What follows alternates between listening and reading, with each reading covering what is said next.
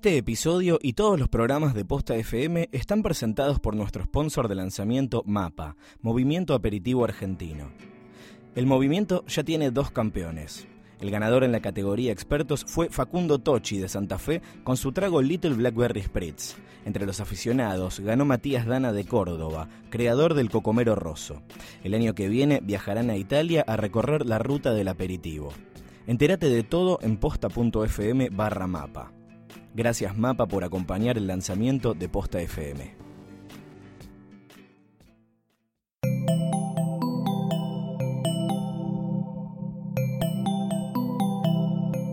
Bienvenidos a posta.fm, Radio del Futuro. A continuación, las figuras más mediáticas son acostadas en el diván de Psique y Cupido.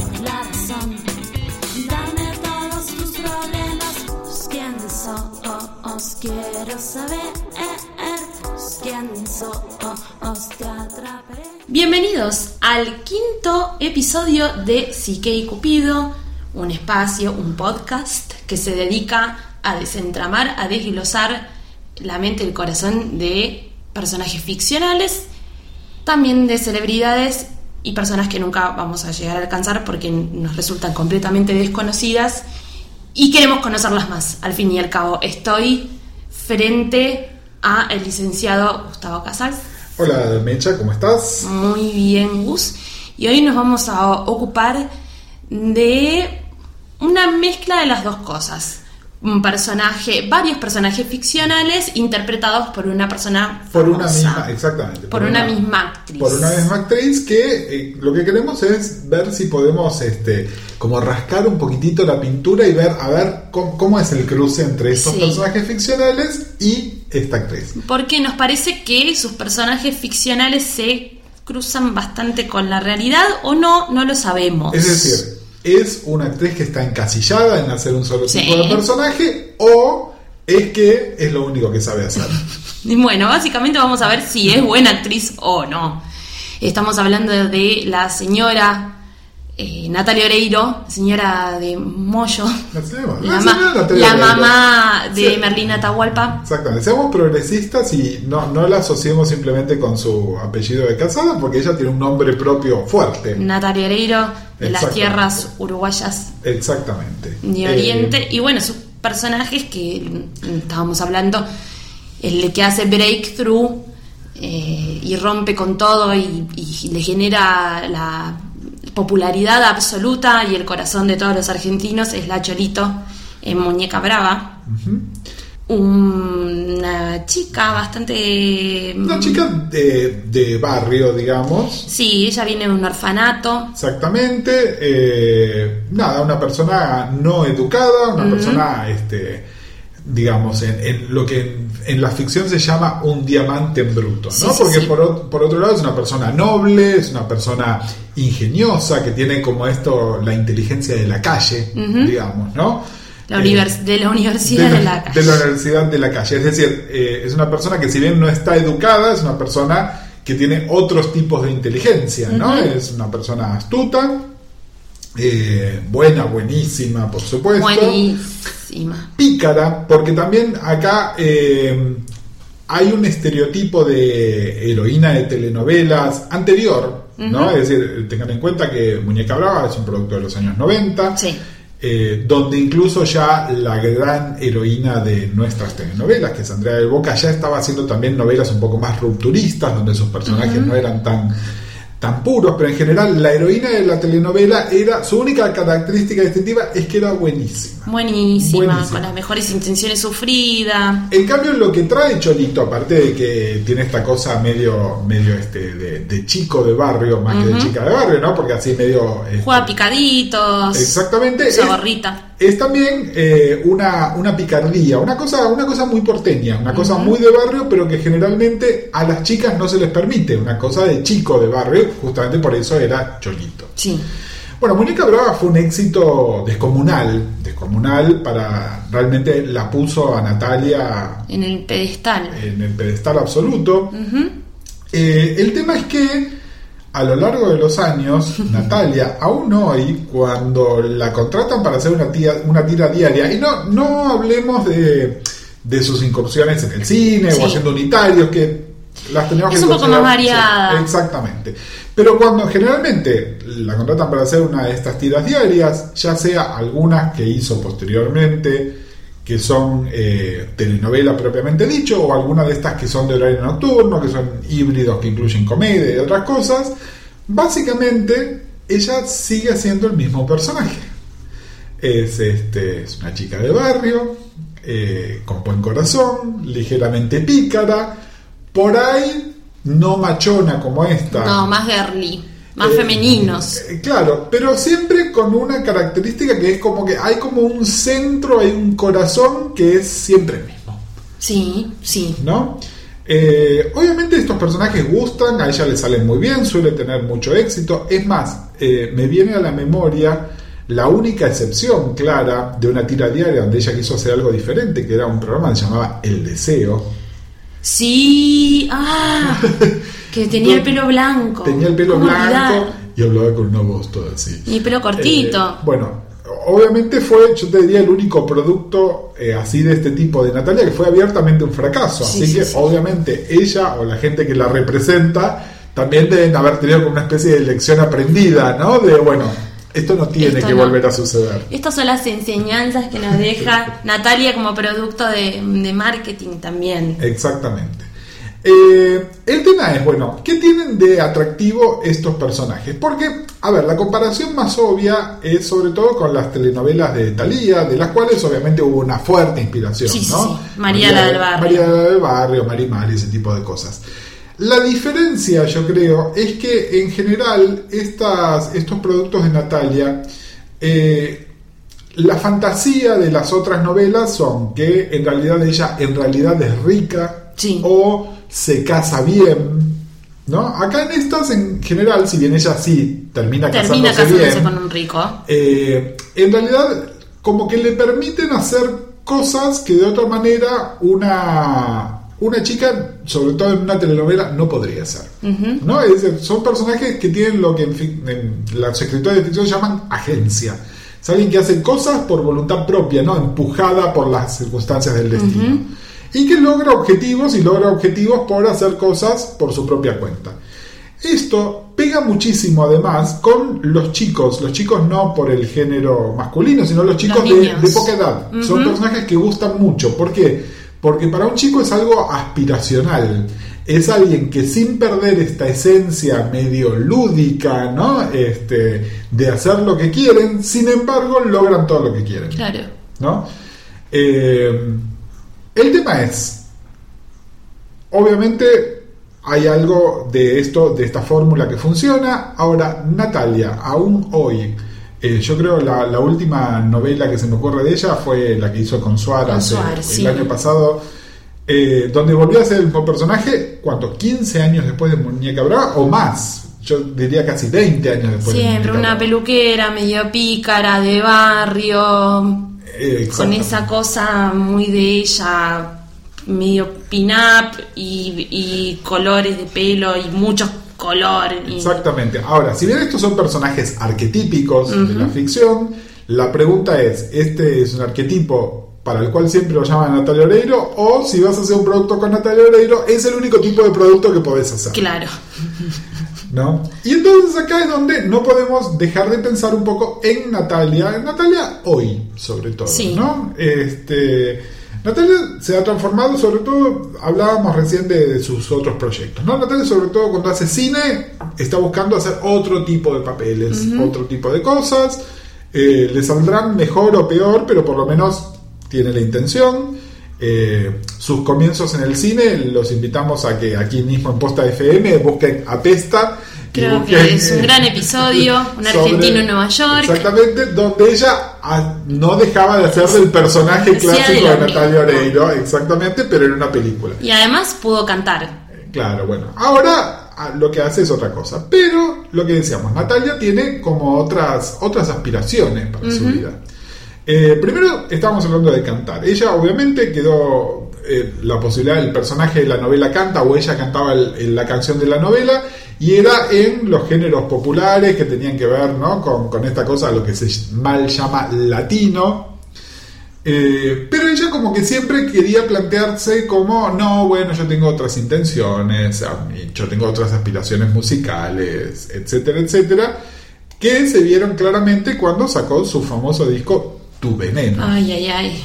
Eh, que bueno, nuevamente, eh, la etapa Tu Veneno de Natalia es más recordada por el flequillo que ella tenía Sí. que por la calidad musical del producto. ¿no? Flequillo en pico, inspirado en, Betty Betty Page. Page. Eh, Todo en Betty Page, pero bueno, mucha colalés, también unos trajes rarísimos. No, me estoy confundiendo con Turmalina. Pero- Pero, bueno, sí, sí, dos discos Pero rarísimos. a lo que estamos yendo es que cuando de alguna manera también trató de irse de lo que su carrera este, estandarizada a grandes medios, grandes compañías discográficas le indicaban, no fue el momento más feliz o más exitoso de su carrera, No. digamos.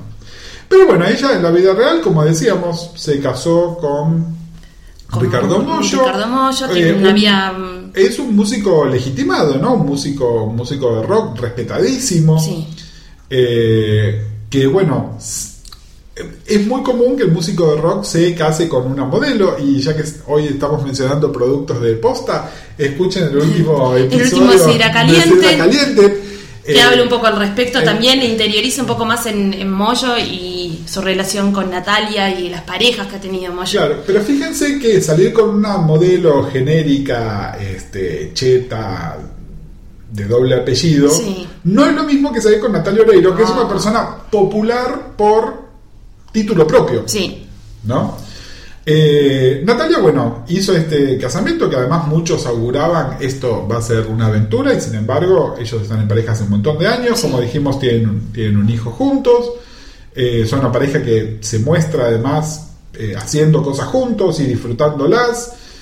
Eh, Natalia también tiene una beta junto con su hermana de diseñadora de moda, Sí, sí, tiene una sí. marca de ropa que se llama Soreiro, que es justamente, no es una tienda de once. no, no, no, no. Es una marca eh, cara, es una marca... Es una, es, es una marca cara que hace vestidos y no hace ropa, hace un poco de ropa para todos los días, pero no tanta. O sea, su foco es eventos especiales y está en el corazón de Palermo, Hollywood.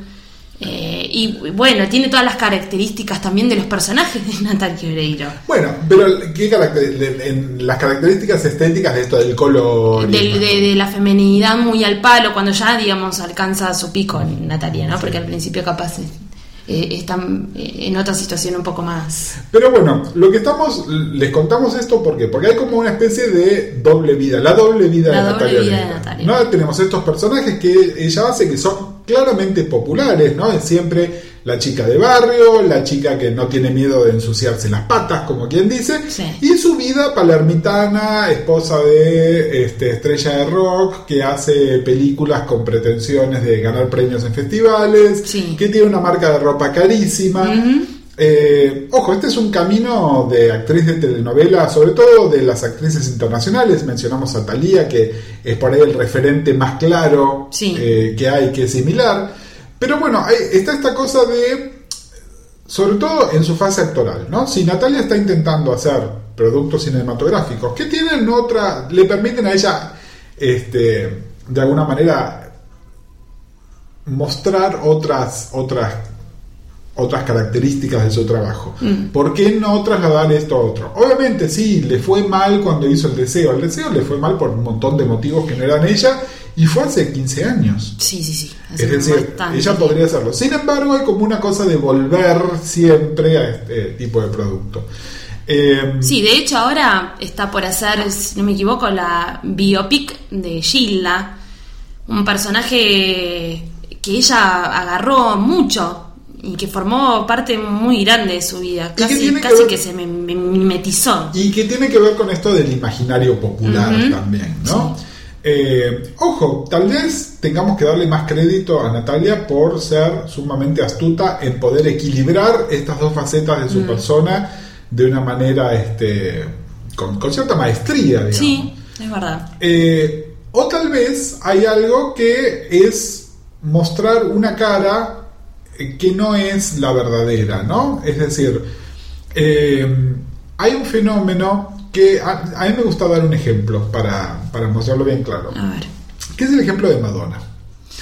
Mm, Madonna es, eh, es, obviamente una de las mujeres más ricas y poderosas del mundo, pero no deja de ser el equivalente norteamericano de una chica de barrio a la que le fue bien. sí, Eh, el dinero puede comprar muchas cosas, pero no puede comprar clase. Sí, sí, sí, ¿no? definitivamente. No puede comprar validación. Eh, el tema es que en un momento de su vida, aproximadamente en el año 2000, Madonna se casó con, Guy Ritchie. con Guy Ritchie, que es no solo un director de cine inglés, sino que además es alguien que de alguna manera pertenece a la elite inglesa, ¿no? Sí.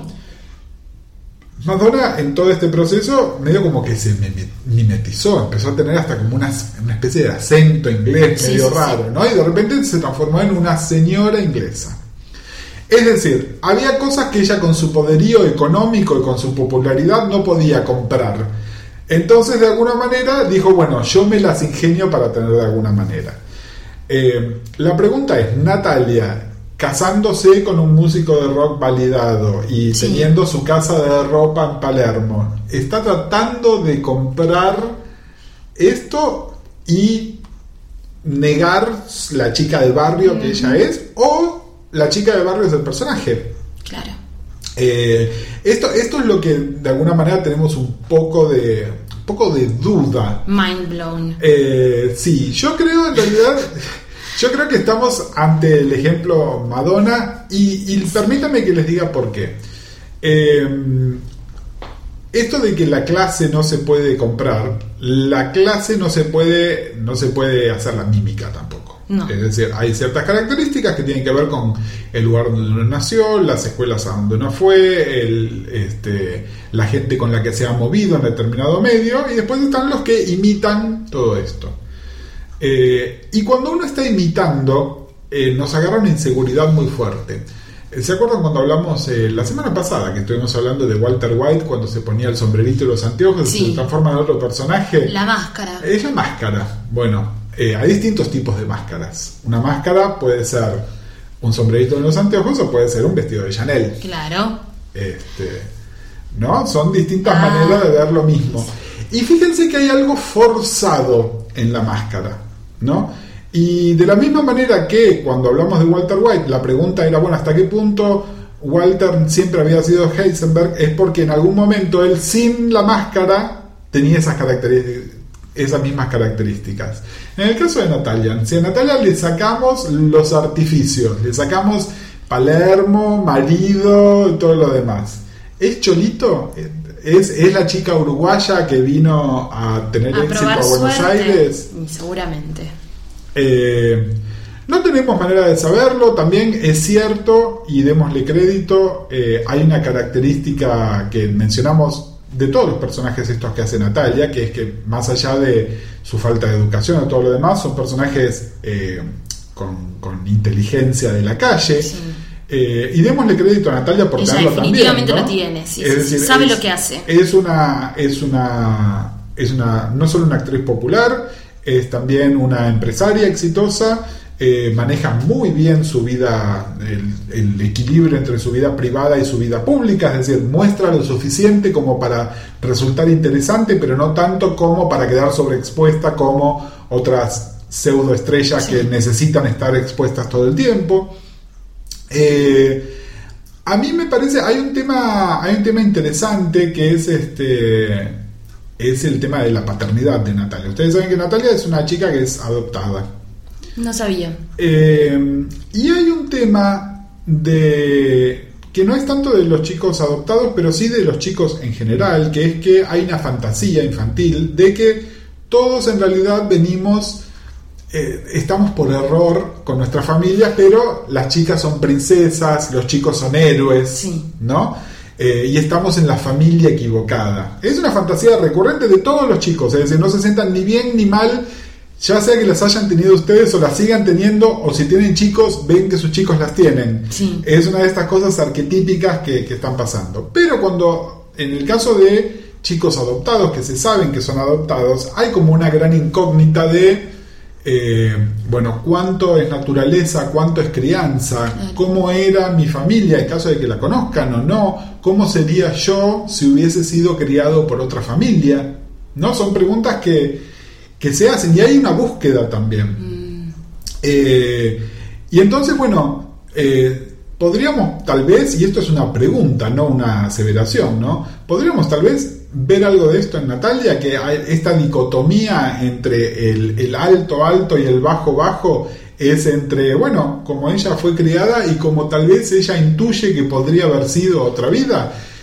Lo bueno que tiene Natalia es que se la pudo hacer esa otra vida. Sí. Hay mucha gente que se pega la, la cara contra el vidrio Y que queda ahí la fantasía siempre flotando. Totalmente, y, y hay gente que puede terminar en una patología mucho más grave, ¿no? En algún tipo de, tipo de delirio donde se construyen una fantasía que les permite seguir adelante, pero que, bueno, nada, los desconecta también de, de la realidad y de un funcionamiento. Como Livon Kennedy, por ejemplo. Sí, Es otro ver, personaje que capaz deberíamos Claro, analizar. Lo que, lo que pasa es que, eh, por ahí, claro, sí, da para otro momento, pero me parece que en el caso de Livon, yo no puedo decir que ella tiene un delirio, sino que ella utiliza esto como un ángulo de venta. Sí. ¿no? Es decir, Es una genia. eh, yo no, nunca tuve la oportunidad de charlar con ella en privado para que me diga, sí, yo efectivamente soy la hija de Marilyn y Kennedy, sino que por ahí, bueno, nada, es de esta manera agarro magiles que contraten mis servicios. Sí, ¿no? A ver, eh, por eso, separemos entre lo que es un delirio, un delirio real, que, que, que los hay, que muchos de ustedes deben conocer, gente, ¿no? Que, que incluso fíjense que el, el delirio, el más básico, que por ahí es al que estamos más expuestos, es el delirio paranoico, ¿no? Cuánta gente que cree que hay otra gente que está tratando de hacerles el mal todo el tiempo. Este, obviamente hay distintos niveles de paranoia. Tenemos desde el espectro más liviano, que es una persona que es ligeramente paranoica y que miramos así medio de costado, a la gente que efectivamente tiene una paranoia y tiene que cerrar todas las cerraduras porque creen no que puede lo una- vienen a atacar. vivir una vida normal, Exactamente. regular, ru- rutinaria. Pero bueno, por eso separemos estos dos casos. De nuevo, no podemos saberlo en el caso de Natalia, Mm. sí podemos saber que, eh, que, le ha ido, que le ha ido bien, que ha hecho, ha transformado esta dicotomía en una carrera exitosísima. que definitivamente la, intelig- la inteligencia la tiene, está de su lado. Eh, total. Sea de la universidad de la calle o no, porque también es una chica que desde muy jovencita está trabajando. Muy joven, sigue siendo, sigue siendo una mujer Sí. muy joven con una carrera que mucha otra gente de la mitad de- de- del doble de su edad le Le gustaría hubiera gustado tener. Sí, definitivamente. Wow, revelador. Ahora, Joker, podemos pasar al segundo momento de este Sí que Cupido. Y vamos vamos- a, a tomar una consultilla, ¿verdad? Sí, pero vamos a engancharla con el tema que hablamos la semana Sí. pasada. ¿Se acuerdan que la semana pasada teníamos un, un amigo que nos había escrito que eh, nos preguntaba sobre el tema de buscar pareja en Tinder y si había, seguía habiendo como un estigma asociado a esto? Y dimos también algunos como consejos o, o algunas cosas que tienen que ver con cómo manejar la expectativa eh, con respecto a lo que se puede esperar en las redes sociales. Ahora tenemos otro amigo, que es mi amigo Diego. Diego, contrariamente a lo que sucede con otra gente, no pidió, este, no pidió ser anónimo. Es Diego el único en, en Twitter, búsquenlo. Un saludo a él. Un saludo para Diego. Y Diego lo que nos pregunta, y fue una de las primeras consultas que tuvimos cuando todavía estábamos en preproducción de Sique Cupido. Él me decía, si hay algo de esto, de la histeria de los medios 2.0 que se está pasando al 1.0, la interacción entre personas, ¿no? Sí. ¿Qué es esto? Definamos histeria como se la conoce popularmente y no como el, el término patológico que por ahí vamos a utilizar en otro momento.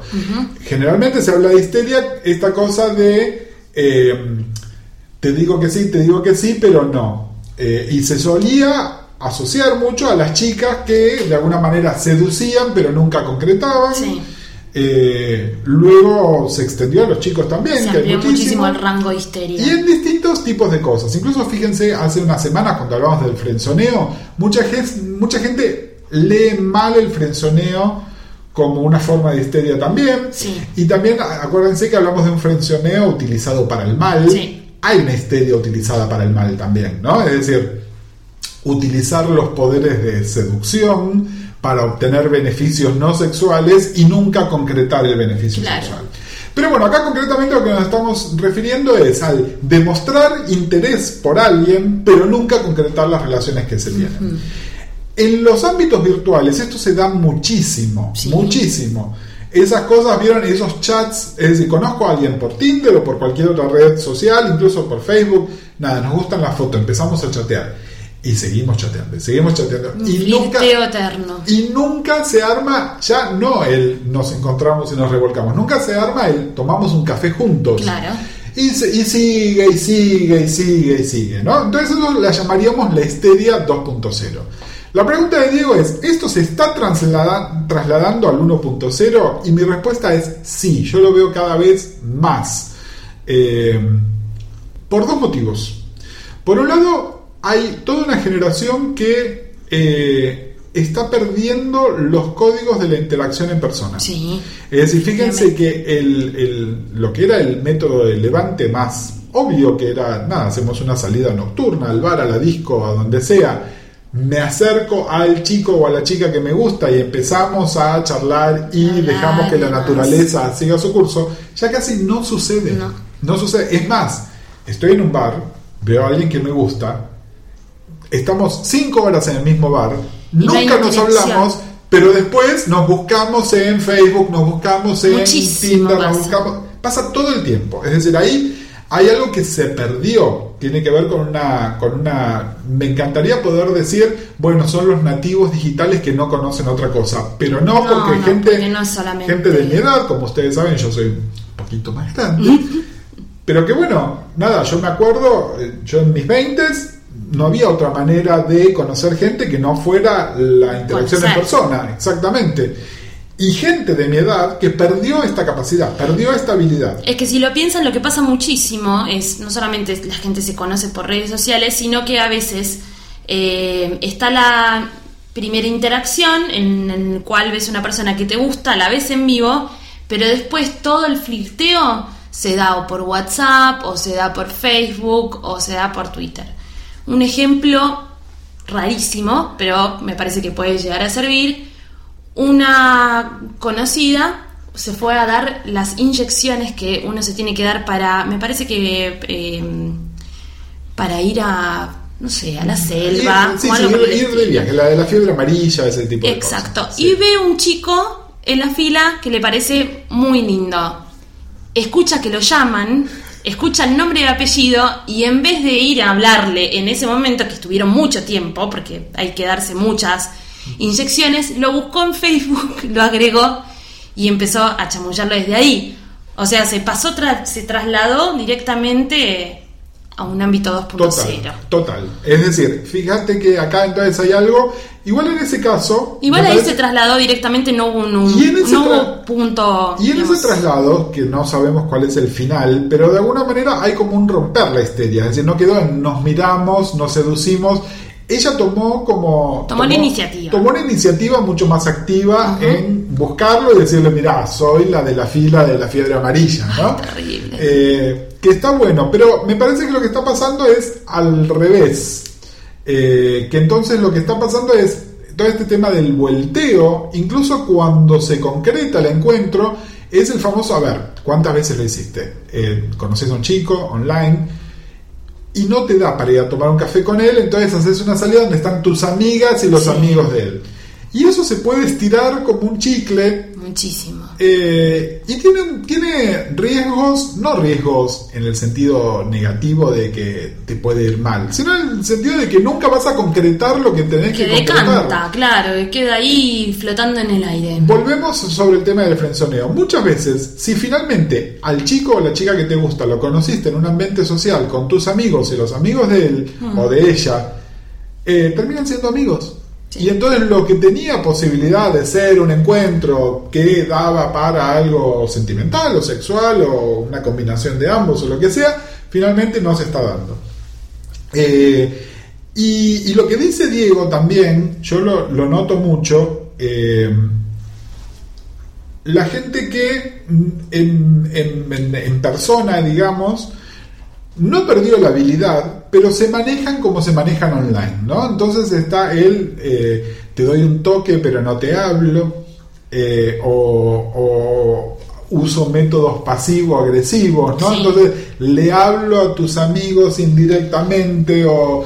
eh, es decir, una serie de vueltas que en el mundo virtual pueden o no tener sentido, pero que cuando uno las Pero traslada a la a vida en carne y hueso, son medio como pasan de ser graciosas a ser un poco como patéticas, ¿no? Sí, Porque son- es, ¿por qué no concretas? Porque además es, te gusto, me gustás, Y claro, queda como, termina siendo ¿No? contraproducente. este, y, y también eh, hablé de dos tipos como de, de histeria online. Hay otra segunda histeria online que eh, puede, a su vez se ramifica en otras dos cosas, que es la gente que hace contactos online y nunca tuvo la intención de que eso fuera más que un contacto online. Y entonces eso está. Eh, está el que lo hace como una forma de masturbación, ¿no? Donde de alguna manera obtiene algún goce autorótico en eso. Es decir, no lo piensen en el término, entre comillas, pajero, que Sí. de todas maneras a mí me parece que es un término que no habría que utilizar peyorativamente. Pero bueno, no lo piensen en el sentido de que se están masturbando abiertamente cuando están en contacto con otra persona, que por ahí sí lo están haciendo sino en el sentido de que derivan algún tipo de goce de este contacto online, pero que nunca, Que nunca estuvo la intención de llegar a ser en persona. Mm, ¿No? Es, es- ese, esa sería, digamos, una, una, de las, una de las ramitas que tenemos por ahí. Bueno, como el caso de todos los catfish, por ejemplo. Por ejemplo, por Pero ejemplo. eso se llama más extremo. Eso ya es un poco más extremo, por ahí da para Sí, que sí, lo hablemos en otro momento. Y después está también el, eh, el clásico de la conquista, ¿no? El decir, yo lo logré. Entonces tengo, tengo 300 personas que están interesadas en mí. Y simplemente lo que yo obtengo es el goce por tener esas 300 personas interesadas en mí, aunque no vaya a concretar absolutamente Sí. nada. Eh, esto se solía asociar a una cosa muy masculina, ¿no? Era como el tipo de, si en una noche conseguí el teléfono de 20 minas, Sí. aunque no vaya a llamar a ninguna. Pero me parece que en este momento no discrimina géneros. eh, No, es- para nada. Tanto, tanto chicos como chicas que de alguna manera se regodean en el número, en la cantidad de gente que pudieron conquistar. Esto sí, por ahí lo podríamos asociar con algo de la histeria ya más patológicamente, pero no nos estamos metiendo ahí. Pero bueno, esta cosa de simplemente de el número. Entonces fíjense que en estos dos casos que dijimos, eh, no, no podemos hablar de una histeria 2.0. Esta gente siempre supo que el encuentro no se iba a concretar. Mm, Por dos motivos. Uno, porque les gusta la cosa online y derivan algún placer de eso. Y los otros, porque derivan algún placer simplemente del número, de la conquista, de yo pude, lo logré, ya está, queda ya ahí. está, y con esto me alcanza. Exactamente. Pero bueno, Diego, para contestar tu pregunta súper concreta, ¿se Sí. está pasando? La respuesta es sí. SI. Eh, pero bueno, me parece que todavía tenemos mucho para hablar sobre los temas de las redes sociales. Esto creo que va a ser profundamente analizado en varios episodios. Exactamente, pero bueno, como siempre les decimos, escríbanos, nos pueden Sí. mandar un mail a psiqueycupido.posta.fm Sí. o nos pueden contactar por Twitter a Mecha en Arroba Omecha. y yo soy arroba uncle-marvel, el tío Marvel. O si no, tan simple como usar el hashtag Cupido en Twitter. Exactamente. Que hemos de leerlos y atenderlos como corresponden. Vamos a guardar eh, su nombre en caso que no quieran darlo. El anonimato acá no se escatima. Eh, Este, y si quieren darlo, genial. Así que bueno, muchísimas gracias Mecha. Gracias, Gus, y nos vemos en el próximo capítulo de Psique y Cupido. Adiós. Chau, chau.